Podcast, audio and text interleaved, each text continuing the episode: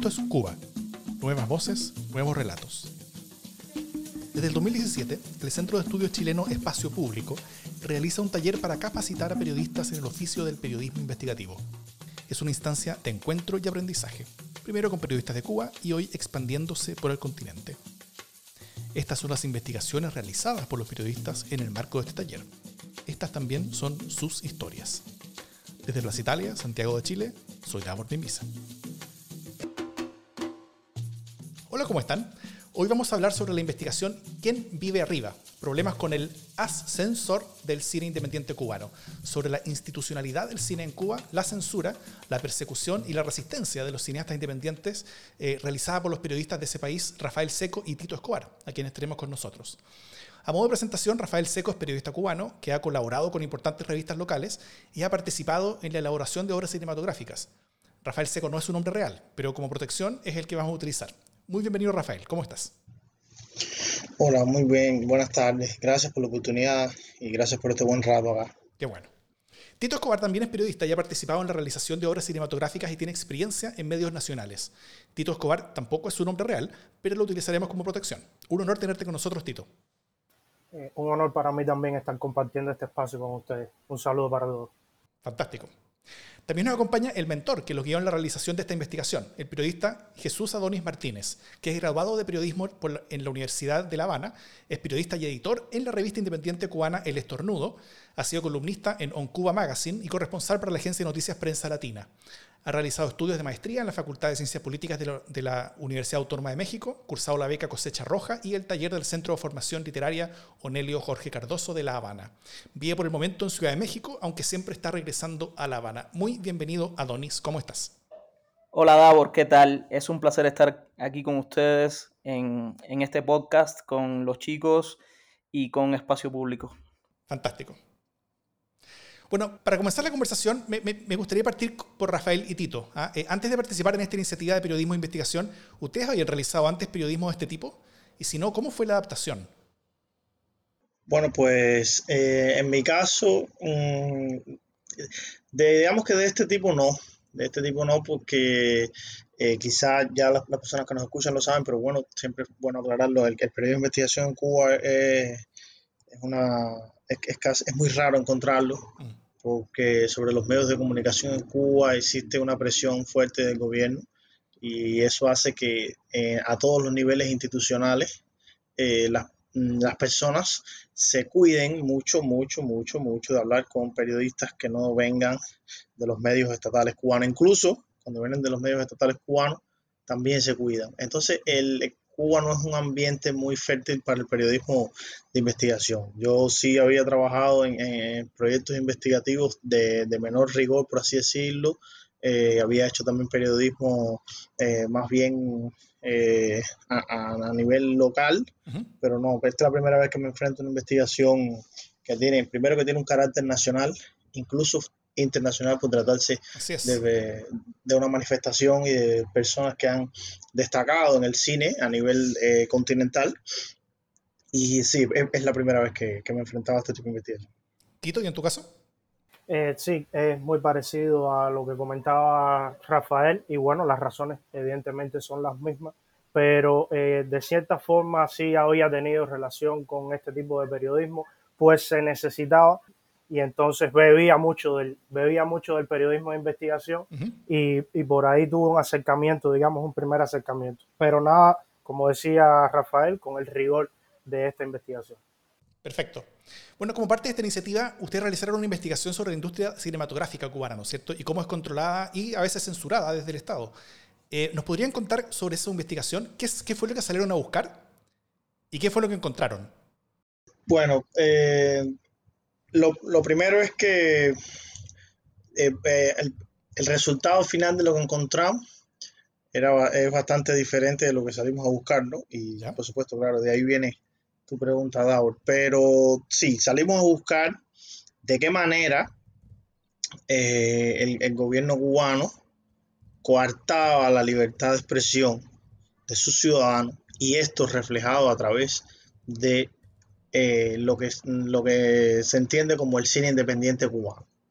esta, esta categoría de cine independiente cubano, al, inicio de la investigación no teníamos idea de, del entramado no solo teórico, sino también artístico y también eh, institucional que había detrás de, de había, existe ¿no? toda una discusión sobre, sobre el cine independiente cubano, sobre su existencia o no en la isla, sobre las condiciones que se necesitan o no para que exista este tipo de cine, sobre si qué cineastas se consideran o no eh, realizadores independientes. Y además de esto, no teníamos tampoco una, una idea precisa de eh, lo ligada que estaba la práctica de silenciar a cineastas con la historia de la revolución cubana, que, bueno, es, el, es como se conoce al, al sistema que, que impera en Cuba desde 1959. Entonces eh, salimos a buscar eso, cómo se daba la, esa, ese silencio, ¿no? Esa, ese coartar la libertad de expresión de, ciudadanos, pero a través del cine. Y, bueno, yo creo que ahora Tito podrá ahondar un poco más en eso. No, nos encontramos con un panorama eh, más complejo del que, nos, de que pensábamos. Tito. Como bien lo explicaba Rafael, eh, no fue el resultado de nuestra investigación precisamente lo que salimos a buscar, sino eh, que lo excedió. Lo excedió porque en la medida en que fuimos ahondando, encontramos que el entramado estaba muy relacionado incluso con las instituciones estatales y con el propio Estado. Que la censura no venía eh, ya de un, de un festival de un comité organizador, sino que venía de altas esferas del, gobierno, del Estado, y entonces eso repercutía evidentemente en el resultado de nuestra investigación. También repercutía porque eh, esto evidentemente coartó también a varias de nuestras fuentes que muchas veces dijeron eh, que sí nos iban a apoyar en la investigación y luego eh, nos encontramos con el panorama de que no, no querían apoyarnos. Eh, pues eso, eso en, primer, en primera instancia y en otra instancia porque eh, la investigación también nos, nos, obligó a profundizar y encontramos que eh, durante la historia de estos, estos años de revolución cubana se han dado muchos casos, disímiles casos, similares o incluso peores a los que nosotros describimos en nuestra investigación por ser los, los más actuales, digamos. Pero nos encontramos que, que estábamos describiendo ya no un, un evento, sino un fenómeno que, que eh, está relacionado a la historia de nuestra isla por más de 60 años ya. Perfecto. Bueno, la, la, investigación ustedes la van hilando mediante algunas historias de ciertas obras cinematográficas, ¿no es cierto? Y su recorrido, tanto en Cuba como en el exterior. Principalmente las de la nueva película Sueños al Pairo, de José Luis Aparicio y Fernando Fraguela. Y también de una película de hace unos años, como es Santa y Andrés, de Carlos Lechuga. ¿Cómo fue el recorrido de ambas películas? O, y, y, y, y cómo ustedes encontraron a través del recorrido de esas películas eh, o, qué tipo de estructuras fueron las que fueron encontrando eh, al, ver esas al, ver el recorrido de esas películas tanto dentro como fuera de Cuba. Bueno, en el caso de en, el caso de, de, la de Sueños al Pairo, de Aparicio y Fragela, eh, nosotros coincide, o sea, Sueños al Pairo y Santa de Andrés y, también, también creo que nadie de, Coyula, la mayoría de las que citamos coinciden, eh, y esto fue algo que nos dimos cuenta después, coinciden con que sus realizadores son, eh, además de haber estudiado en, la, en, la, en el Instituto Superior de Arte, eh, pero se forjaron como, como artistas mediante su participación en, en, lo que se, en un evento que se llama la Muestra Joven ICAI, que es eh, un evento que tiene alrededor de 20 eh, ediciones, empezó con el cambio de siglo, y que es una, digamos que es una subdivisión ¿no? de, de, la, de, que el ICAI hace para promover y potenciar el trabajo de, de creadores jóvenes. Entonces, existe alrededor de este evento toda una, podríamos decir, si, si, si es esa la palabra adecuada, subcultura, porque las personas que pasan por, esta, por este evento eh, eh, eh, crean unas relaciones unos con otros, tienen la primera posibilidad de enfrentarse a un guion. o sea, de, que sus guiones y sus direcciones, sus audiovisuales de manera general se enfrenten a un jurado de, cineastas profesionales con experiencia Y eso crea un precedente para, para ellos, ¿no? Y, y, el, cualquiera que sea el resultado o cualquiera que sea sobre todo el trato que se le dé a sus proyectos en la muestra joven, pues de alguna manera termina definiéndolos como, como cineasta. Claro. Entonces, eh, de esa manera se llega a, de esa manera eh, nos dimos cuenta después que eh, tenían relación estas cada una de estas películas, pero tienen particularidades. Estoy seguro que, por ejemplo, Tito puede un poco ahondar un poco más ahí, ¿no? Eh, como decía Rafael, hay muchas muchas interioridades acerca de cada uno de estos casos, porque vemos cómo se da eh, la censura en disímiles formas, formas que incluso nosotros, eh, cuando teníamos ya pensado el tema, no sabíamos que, que podrían llegar a darse. Y este es el caso como el, el de Santa Andrés, de Carlos Lechuga. Mm es una producción, digamos, eh, muy ambiciosa, una producción que no solo por el tema, sino por la realización audiovisual, es un trabajo eh, muy bien logrado y este trabajo, al parecer, eh, no cumplió con las expectativas que tenían los directivos del, del ICAI, mm. que fueron ellos muy pocos, un grupo muy, muy, muy corto, quienes tuvieron acceso a la película. Y entonces a partir de ahí y a partir de las especulaciones y de esas propias interpretaciones es que se gesta esa, esa censura con, con respecto a Lechuga. Ni siquiera eh, los actos directivos, eh, digamos, del Ministerio de Cultura eh, o otros, otros directivos del, del, Estado cubano habían visto la película y ya se estaba tramando un acto de censura contra ella que era en definitiva su salida del de, el Festival del Nuevo Cine Latinoamericano.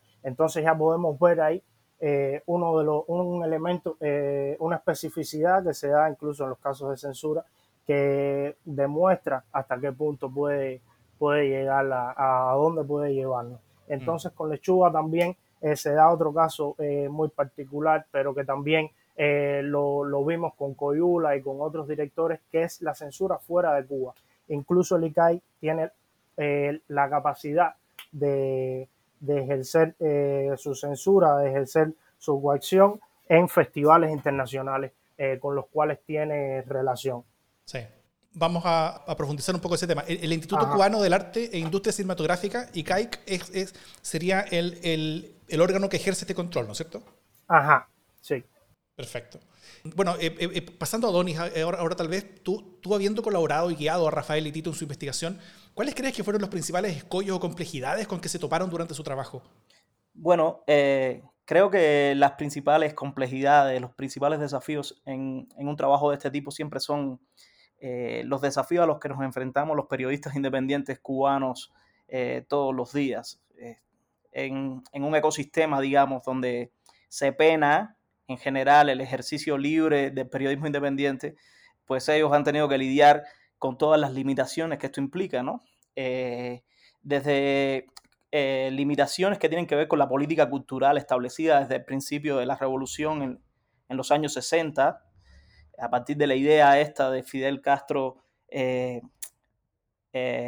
sobre que, que, pautaba un poco hasta dónde llegaban los límites de la creación y de los relatos de los creadores dentro del contexto cubano, aquello de dentro de la revolución, eh, dentro de la revolución todo contra la revolución nada, pues ellos eh, han tenido que investigar, digamos, los efectos de esa pauta en el cine, pero también los efectos de esas políticas los afectan a ellos a la hora de ejercer el periodismo, ¿no? Digamos que por otro lado, eh, han tenido limitaciones para hablar con fuentes institucionales, pero no solo porque estas fuentes eh, son un repositorio cerrado de informaciones que interesan al público y, a veces, o la mayoría de las veces, o siempre, están, eh, se niegan a, hablar con periodistas independientes, sino también porque existe, digamos, hasta cierto punto una amenaza, y es que que puedan eh, haber represalias por el, por el ejercicio de su trabajo, ¿no? Digamos que presentarse con tu identidad delante de una fuente institucional para tratar un tema peliagudo como, como es el caso, puede traer, traer consecuencias, digamos, para ellos en su vida, en su vida diaria y en su vida profesional. Eh, estamos hablando de un régimen totalitario. De ahí que ellos hayan decidido eh, usar seudónimo para hablar aquí y usar seudónimo también para publicar sus reportajes de investigación. Estos son algunos de los desafíos, eh, digamos, más, más potentes que tiene que eh, sortear cualquier periodista independiente que, que, esté tratando de investigar algún, algún asunto relativo a la realidad cubana, ¿no? Claro. bueno, en, en, la investigación relatan cómo el año 2018, en respuesta a un intento de censura a una película eh, que estaba en desarrollo porque supuestamente insultaba a José Martí, nace un grupo llamado Cardumen, ¿no es cierto? Eh, la idea, y, cuentan incluso la, la, elección de la etimología de la palabra, en el sentido de que de que, de que se cuenta que, que, después de décadas de cineastas independientes enfrentándose solos al, al, al, como lo llaman en el reportaje, el depredador de la censura, ¿no es cierto? Y siempre siendo derrotados porque, porque se enfrentaban a este depredador de, manera individual. Eh, luego de eso deciden actuar conjuntamente, ¿ah? como cardumen, justamente. Y, y, y, el grupo llegó a tener 350 miembros, incluidos varios premios nacionales de cine, de teatro y de, y literatura. Esta organización generó una respuesta del gobierno, ¿no es cierto? Quienes, quienes aumentaron los fondos disponibles para el cine, pero solo para quienes estuvieran dispuestos a operar bajo la institucionalidad estatal y sujetos a la censura del Estado. Eh, ¿Qué actividad tiene este grupo hoy día? ¿Hay, ¿Hay, alguna conexión, por ejemplo, con los nuevos movimientos de resistencia desde la cultura como el movimiento San Isidro o el 27N?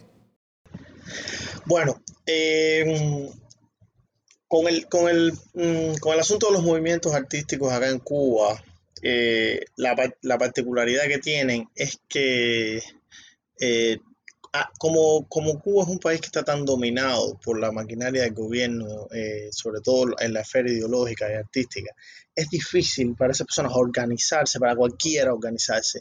Entonces, estas, estos grupos eh, no son grupos como que, por ejemplo, eh, se, ah, tengan sesiones conjuntas. Ahora, según tengo, hasta donde yo tengo entendido, ahora el 27N y bueno, el movimiento San Isidro sí, quizás porque es menor, eh, tienen más posibilidad de, de, reunirse y hacen más esfuerzos para reunirse. Pero, por ejemplo, en el caso de Cardumen, que no estoy muy claro ahora si con la pandemia y demás se mantienen activos de, en, lo referente a lo que es reunirse y realizar actividades. Eh, en, su, en, sus ideas sí estaría casi seguro de que se mantienen igual. Eh, no, no, sé si por la, si por la pandemia lo, lo estén manteniendo, pero sí, en el caso de Cardumen, está claro que su unión es más bien en busca de, esas, de esos reclamos que hacen, que antes eran, por ejemplo, eh, alguien alguien, eh, algún cineasta era censurado y esa persona se quejaba por alguna vía y bueno, recibía algún tipo de apoyo, pero no existía esta idea conjunta de sentarse, redactar un manifiesto, de involucrar a personas que, todavía el, régimen no tenía marcado como lo que ellos consideran eh, desafectos o, artistas disidentes, como es el caso de esos premios nacionales como Fernando Pérez, involucrar a personas que desde la, desde la oficialidad son respetadas y tenidas en cuenta. Eso es lo que, lo que hizo distintivo a Cardumen y eso es lo que nos parece, o así queremos reflejar en la investigación, que hizo que tuviera un calado eh, algunos creerán que es menor, algunos mayor en las decisiones del gobierno, que provocara que se, se, se hicieron reformas en lo legislativo que provocara que se hicieran, que se, entendiera de una nueva manera la, figura del creador audiovisual, ¿no? que es el, término exacto que el, gobierno utiliza para, hablar de, cineastas en este caso. Entonces, sí, eh, sabemos que, que, que Cardumen se mantiene en el sentido de que las ideas que tenían cuando lo fundaron esas personas y las personas que, lo, que se reunieron se mantienen. Muchos, casi todos los problemas que citan como problemas en su declaración oficial siguen existiendo y por lo tanto ellos están. Ahora no tenemos eh, constancia de que sean un grupo eh, activo eh, como lo es, por ejemplo, San Isidro, que ahora mismo, mientras nosotros hablamos, están librando una, una batalla importantísima ahí en las calles de La Habana. No, eso no tenemos constancia de que esas personas sí estén haciendo eso. Perfecto. Eh, yo quisiera agregar algo a lo que decía Rafael.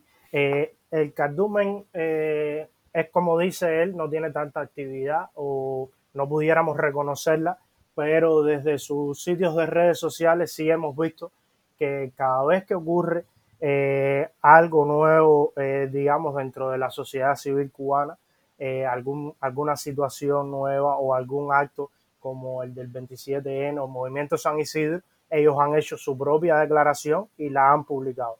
No tienen mucha actividad, pero sabemos que son ellos mismos quienes también de cierta forma han estado participando, sobre todo con el grupo este llamado 27N. Perfecto. Ustedes también en, la investigación relatan cómo la producción cinematográfica oficial ha ido disminuyendo su capacidad, ¿no es cierto? Generando solamente cinco, largometrajes al año, lo cual me imagino que es mucho menos que lo que se hacía antes.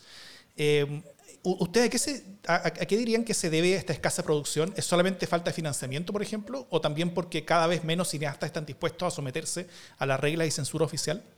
Eh, yo diría que tiene sobre todo que ver con el elemento económico es, muy complicado eh, renovar, eh, digamos, la tecnología eh, que ya es obsoleta, con la que cuenta el ICAI, básicamente.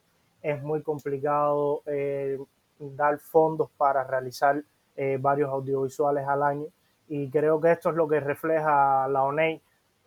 también pudiéramos decir que no hay la, la, misma cantidad de cineastas como motivados con respecto a hacer una obra con, con el ICAI y tal, pero siempre eh, existen proyectos y se presentan eh, que muchas veces se quedan sin eh, llevarse a cabo por, por este tema, sobre todo económico.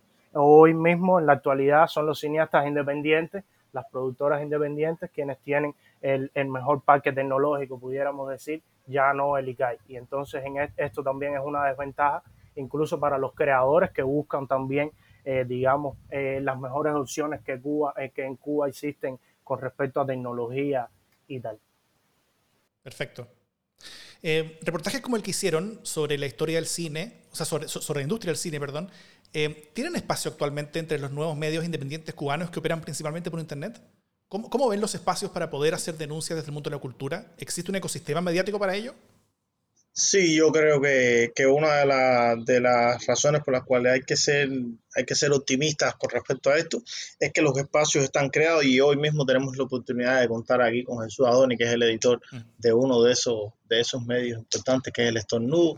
Incluso eh, donde se, no solamente se, se, le ofrece el espacio a, la, a, a las personas interesadas, sino que me consta que se, eh, hay, existe una voluntad por parte del medio de trabajar y de apoyar la investigación y de si no, no tienes como que todos los medios para cumplirlo o si tienes un punto flaco por acá y se te puede ayudar, ellos te van a ayudar y de si no tienes eh, todavía las herramientas eh, digamos que teóricas o, de oficio, que los mismo oficio del periodismo te ofrece a lo largo de una, de una carrera o con el trabajo, también te van a ayudar porque son personas con experiencia y, también están dispuestas a, establecer una conversación, no es algo unidireccional, porque en el caso de las piezas de opinión, que bueno, quizás se sale un poco, pero que este ejemplo ilustra también lo que, lo que quiero decir, eh, se establecen eh, contrapunteos. Entonces, eso es bien importante. Siempre te van a pedir eh, un, reporte lo más balanceado posible, lo más objetivo posible. Entonces, no es solo que estén los espacios, sino que los espacios que hay, que además del estornudo, debo decir que existen otros como el toque, el periodismo de barrio, Rialta, eh, la revista Hipermedia. Eh, en, en medios como el estornudo, por ejemplo, no solo te van a ofrecer el espacio, sino que te van a exigir que hagas el mejor reporte posible, porque lo que merece ese público lector y lo que merece ese, ese país, que es Cuba, es eh, el mejor periodismo posible, el mejor trabajo posible, la mejor investigación posible. Y, eso está ahí. Sí, Adonis.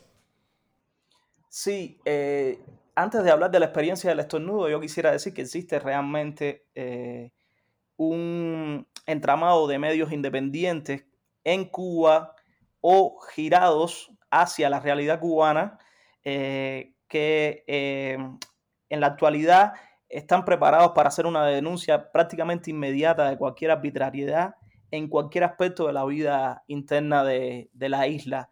Y eh, los cineastas, los artistas en general, eh, constantemente tienen reflejo, encuentran espacio en toda una serie de medios que con mayor o menor profesionalidad canalizan, digamos, las denuncias siempre que hay un acto de censura, siempre que hay un acto de represión de la creación artística o de las posturas políticas eh, más allá de, la, de, una obra específica de los artistas.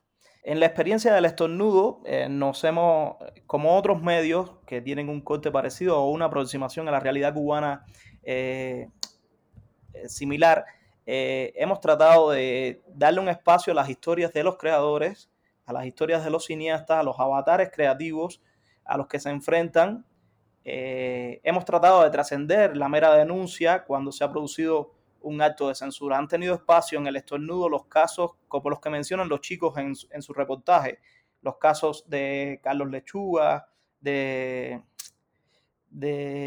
Sueños a Pairo, este documental eh, que en 2020 fue censurado en la muestra joven, en el caso de Jimmy, Jimmy Rodríguez. O sea, se han contado estas historias y se le ha dado de alguna manera voz a esos creadores, pero también hemos sido un espacio para que eh, relevantes eh, creadores cinematográficos escriban y, miren la realidad y la cuenten de alguna manera en sus propios términos en el estornudo.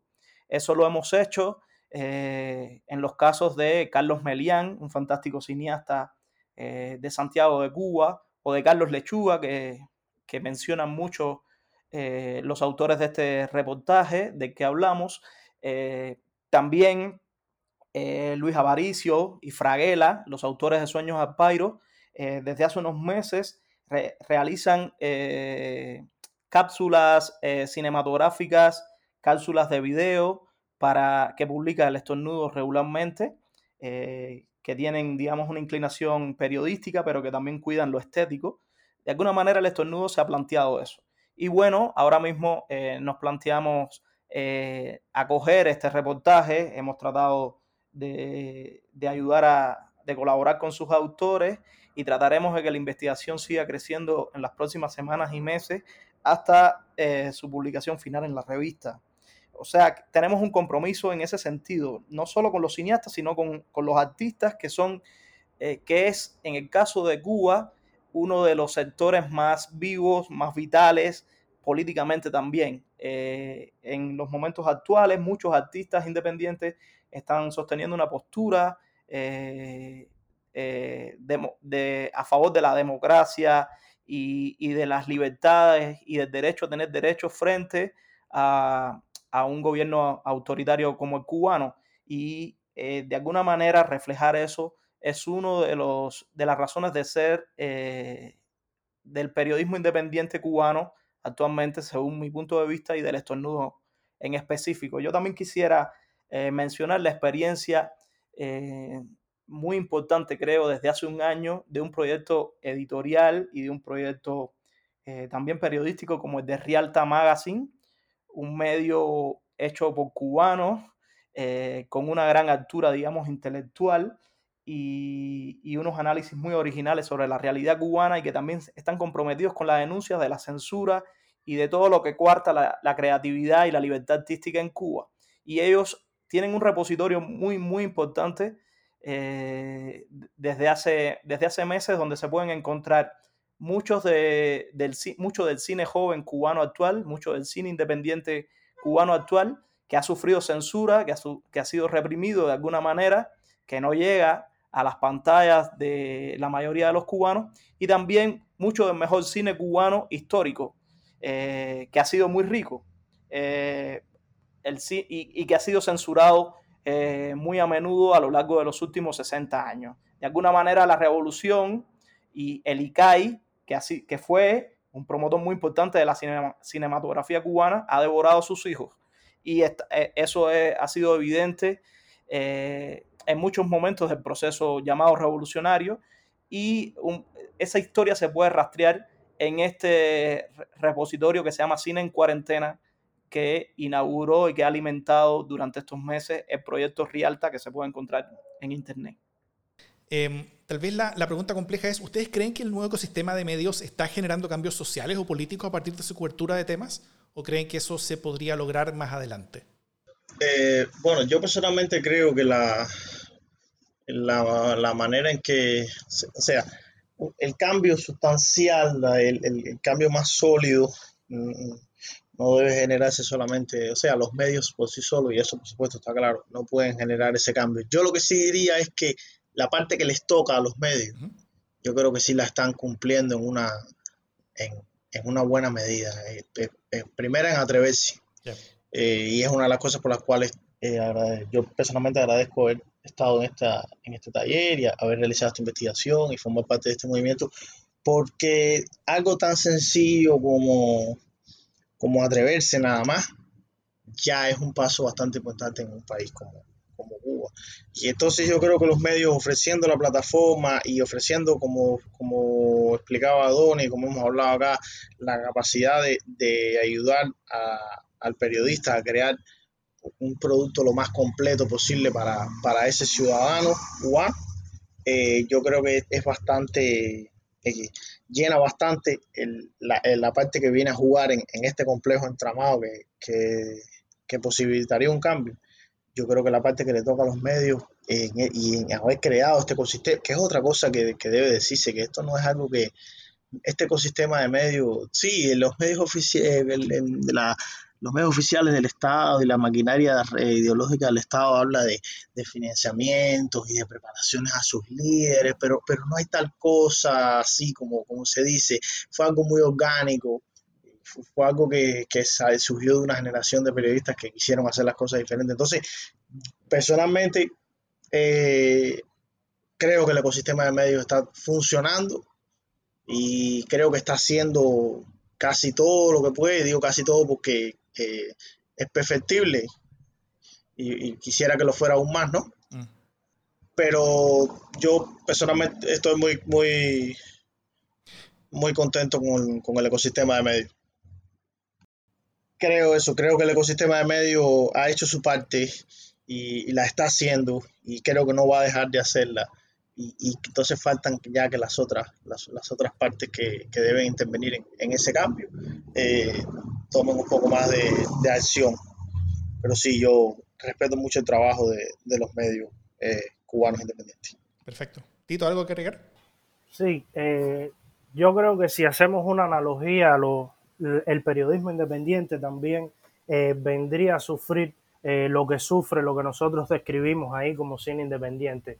Y entonces la capacidad de irle adelante también a, a todos esos elementos que tienen en contra, la capacidad de hacerlo con rigor, eh, de buscar eh, historias lo mejor fundamentadas posible, eh, diversidad de temas e incluso, como decía anteriormente Rafael, diversidad de opiniones en algún caso, creo que va a ser o es ya eh, uno de los elementos que lleva al éxito que tienen hoy por hoy este ecosistema de, medios, digamos, independientes, eh, de medios que están fuera del, del, alcance del Estado. Y entonces, a partir de que ellos están logrando eso, eh, creo que también logran su objetivo con respecto a la, a la, sociedad. Y más allá de eso, bueno, solo tendríamos que ir a las estadísticas de visualizaciones o incluso a lo que se comenta eh, normalmente en una calle en, en, Cuba para entender de que son consumidos y de que no solo son consumidos, sino que las personas los entienden como fuentes importantes de información en la, en la Cuba actual. Y entonces por ahí creo que es el, el mayor éxito que tienen hoy por hoy los, los medios independientes. Yo prefiero al respecto ser, ser cauto, ¿no? O sea, en qué medida un medio puede influir para cambiar la sociedad. No quiero ser, no suelo ser un entusiasta eh, en cuando se trata de, de analizar estos temas. Eh, el periodismo tiene que hacer su trabajo, es lo que nosotros intentamos.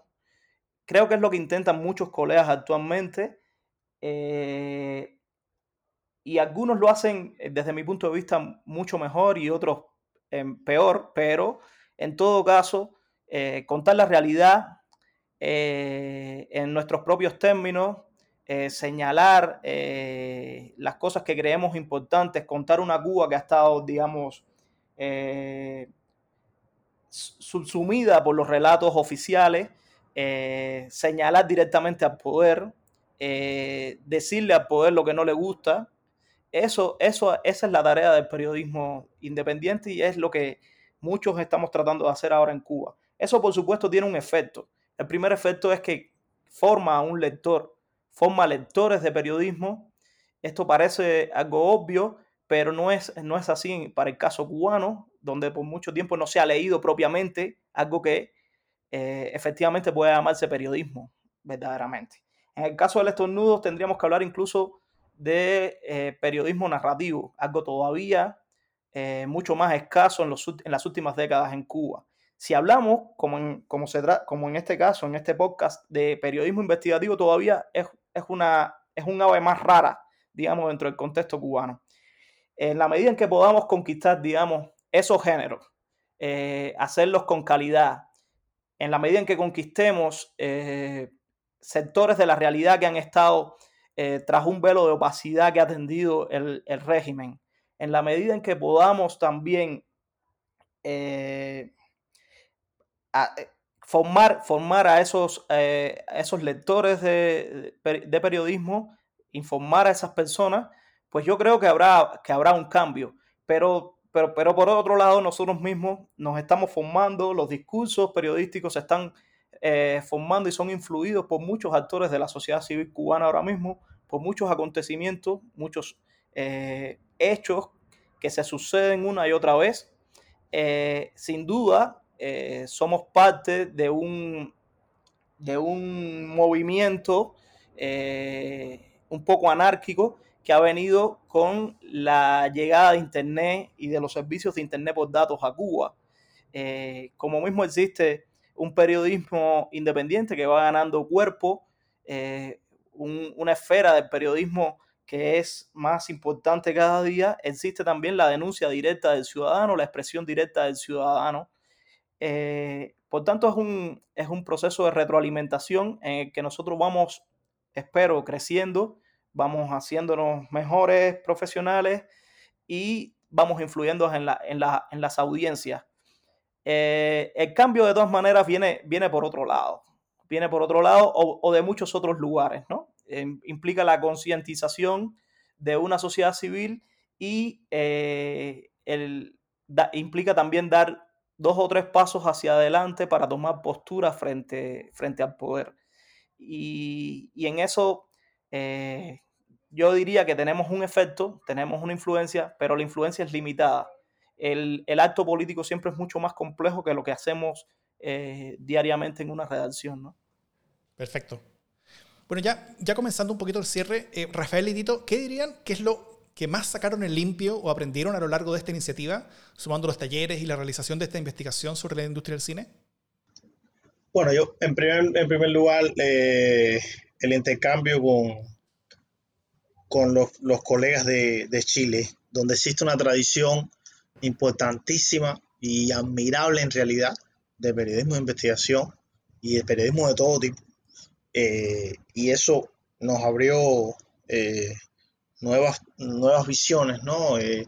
Eh, la participación y aquí voy a incurrir en, en, la, siempre la, siempre censurable acción de, de, nombrar personas, pero bueno, eh, por miedo de dejar a alguien fuera, ¿no? Pero bueno, el, profesor Pedro Ramírez, Juan Pablo, fueron personas que, la misma Francisca, fueron personas que, que nos, mm, primero nos apoyaron en todo y en segunda nos ofrecieron eh, una visión de este tipo de proyectos que nosotros no teníamos desde la teoría y desde la práctica en combinación, o sea, desde, desde bibliografías y manuales hasta experiencias de sus propios trabajos, y eso nos hizo asumir la investigación de una manera diferente. Y, ahí eh, eh, Tito los recordará bien que hubo muchas eh, ocasiones en las que dijimos, bueno, pero si, recuerda lo que nos dijeron acá tal persona, recuerda aquel cuento que hizo aquella otra persona sobre aquella experiencia de las mismas clases del taller. Y eso nos sirvió, nos sirvió mucho. Y bueno, con respecto al tema, mm, personalmente lo que, lo que más me, me ayudó fue acercarme a la obra de personas que son verdaderos artistas, personas a las cuales, como, como artista eh, respeto muchísimo y a la misma vez como persona admiro aún más ahora viendo eh, la, en, el, en, el, valor tan alto que tienen su arte y su trabajo y cómo lo defendieron incluso eh, defender tu trabajo ante una cosa tan atemorizante, atemorizadora como es el, un gobierno, un Estado, es una cosa importante que no debe pasarse por alto. Y todas estas personas se han parado mirándole de frente a un aparato y han dicho, no, estos son mis principios, esta es mi obra, no la vendo, no la comprometo, la voy a defender hasta el final, acepto las consecuencias. Eso, eso es una experiencia que a mí me ayudó muchísimo, me ha hecho, creo, un poco más humilde y eso es lo que más agradezco de, esta investigación. Qué bonito. Tito.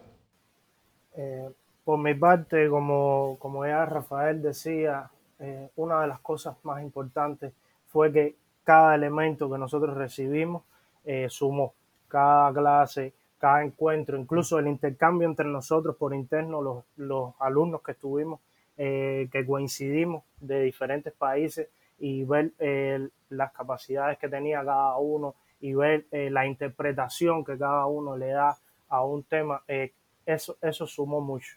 Y nos hizo incluso a la hora, como bien decía Rafael, a la hora de eh, crear nuestra historia, nos hizo eh, volver atrás, volver a, replantearnos eso y vernos también desde la perspectiva de los profesores que tuvimos en, en cada una de las clases, incluso de nuestros compañeros, eh, para también un poco hacerlo desde, desde fuera, no, no tan cercano al, al evento que estábamos describiendo, sino también desde, desde una óptica más eh, holística, digamos. Y también, y, en un segundo momento, sí, yo creo que fue, eh, eh, no sé, no sé cómo describirlo, fue algo esclarecedor, algo encontrar a personas, porque vuelvo a la, a la, analogía que hacía anteriormente, el, el cine independiente prácticamente sufre las mismas, las mismas condiciones que sufre el periodismo independiente. Y ver cómo ellos interpretan su obra, ver cómo ellos asumen la censura y ver cómo ellos le van delante a esta censura es también algo gratificante eh, por parte de un, de un, periodista que vive en, el, en, su mismo país y que sufre prácticamente eh, las mismas condiciones que sufren ellos. Entonces creo que estos son los, los, principales elementos con los que me quedaré a partir de ahora y, y los que utilizaré a partir de ahora en toda mi carrera. Perfecto. Eh, Adonis, ¿cómo, ¿cómo, dirías que fue la evolución de Rafael y Tito estos meses y qué les recomendarías para los próximos meses para ir reforzando y profundizando lo que han aprendido y hecho? Bueno, eh, ellos, lo han, ellos lo han dicho, ¿no? Eh, cuando se emprende un reportaje en general y una, un reportaje que, que investiga a profundidad un tema, casi siempre los resultados terminan siendo diferentes a lo que tú te has planteado al principio. Y bueno, eso ha sido, eso ha sido importante al entrar en contacto con la materia de la realidad, eh, han ido encontrando un camino y, una dirección. Yo creo que todavía el reportaje puede, eh, el, trabajo de investigación puede ganar mucho más en la medida, porque también han tenido problemas de, para moverse en medio de la pandemia. Eh, mm. muchas veces esto depende de, de cómo puedan entrar en contacto con determinadas fuentes o no, de los tiempos de las fuentes. En ese sentido, yo creo que esto es un tema que ellos pueden seguir trabajando en el futuro. Además, eh, son cercanos al tema, eh, por tanto, les, eh, les importa mucho este, este asunto, así que yo estoy convencido de que seguirán trabajándolo. Y yo creo que el reportaje que ya está en un, la investigación que ya está en un nivel importante puede, puede ganar mucho en, en, los próximos meses. Yo les comentaba que tenemos pensado para el estornudo, eh, incluso ampliar la investigación y trabajarla eh, en, un, en un periodo más amplio para, para, tratar de abarcar más temas, más casos y eh, yo creo que puede enriquecerse todavía más el trabajo que ellos han hecho hasta ahora. Pero han sido siempre muy perspicaces y han además han estado atentos a los, a los señalamientos de quienes han ido leyendo el manuscrito y de los editores, de los editores eh, que también ha, acercado al texto eh, espacio público. Así que eh, yo creo que lo han hecho eh, magníficamente hasta ahora y que todavía pueden lograr un, un, producto todavía mejor en los próximos meses y semanas. Adonis, una, una pregunta más para ti, perdón. ¿Cómo fue pasar de mentorí a mentor? Tú participaste en este programa el año pasado y, y, cómo fue esa experiencia de, de traspaso, de haber estado, eh, de haber sido mentoreado, de, haber pasado por estos mismos talleres y ahora de, de haber ayudado a otros periodistas a, a, recorrer el mismo camino que recorriste tú? Bien, de alguna manera, eh, cuando eh, hablamos de, de, que ellos se sumaran a, esta, a este proyecto, de que participaran en los talleres y de que se acercaran a espacio público en Chile, eh, yo les comenté, eh, yo comenté mi, mi, experiencia, que fue obviamente enriquecedora y, y, fue fructífera. Eh, de alguna manera, ellos han, han acabado de decir buena parte de lo que hubiese dicho yo, ¿no? En este caso, o de lo que dije también el año, el año, el año anterior.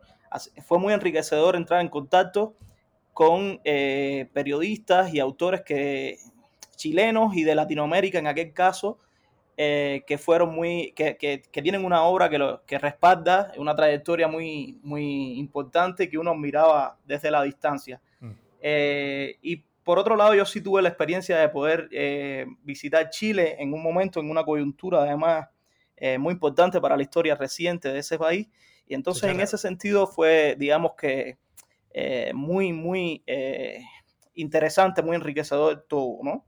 Eh, de alguna manera pasar de, de, alguien que está redactando y que está en contacto con sus editores para darle forma a, un reportaje, a un trabajo periodístico, a alguien que está en el otro, en el otro, en el otro lugar, es un poco lo que uno hace eh, a lo largo de, la carrera periodística todo el tiempo.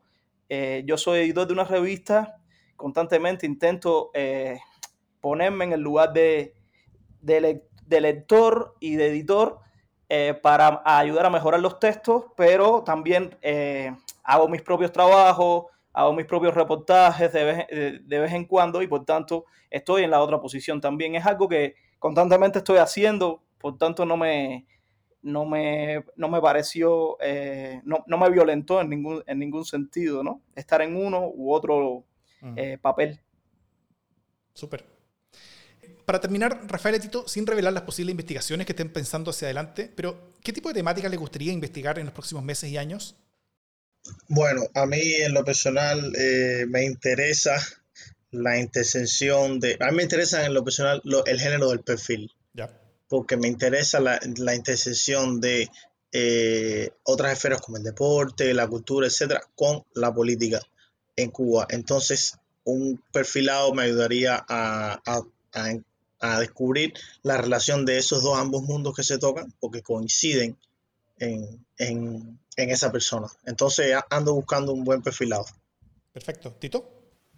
En mi caso, eh, las raíces de origen africano en nuestro país, eh, creo que eso es un tema que sería bueno abordar desde el periodismo de investigación para encontrar eh, algunos puntos ahí que han quedado, digamos, flojos durante la historia y, durante, y dentro de la teoría, encontrar cómo viven eh, las personas que profesan este tipo de religiones, cuál es su realidad actualmente, legalmente, eh, qué los ampara y qué no. Me parece que son temas que, quisiera ahondar próximamente.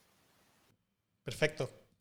Bueno, Rafael, Tito, Adonis, quiero darles las gracias a todos por habernos acompañado y, y esperamos que se cuiden primero y sepamos muy buenas cosas de ustedes y de sus trabajos hacia el futuro.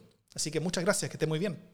Nosotros esperamos lo mismo, igualmente, que se cuiden todos, que estén muy bien y agradecemos de nuevo, yo agradezco muchísimo la oportunidad de espacio público en, en general, el, taller, el reportaje y esta oportunidad de hoy también. Muchas gracias a Espacio Público, a, a Davor. Eh, ha sido siempre, como siempre, un placer. Sí, yo también quisiera agradecer a Espacio Público porque fue sin duda una experiencia muy, muy bonita y que nos aportó mucho. Así que muchas gracias a todos y bueno, gracias a ti, Daud, por acompañarnos hoy en, en este encuentro. Gracias a ustedes. Esta investigación, como todas las demás de esta serie, la puedes descargar desde el link en las notas del podcast. Esta es una iniciativa de Espacio Público, que es un centro de estudios independiente conformado por profesionales de excelencia que busca aportar en la construcción de una sociedad más justa, inclusiva, transparente y democrática para alcanzar un desarrollo sustentable que beneficie a todas las personas en Chile y también en el continente. Agradecemos a todos los y las periodistas que participaron este año de la iniciativa de periodismo de investigación en Cuba y especialmente a todos quienes fueron mentores. La producción periodística y de contenidos para este podcast fue de Francisca Pinto, de Espacio Público, y la producción de contenidos de sonido y la conducción fueron realizados por quien les habla, Davor Mimisa. Nos escuchamos.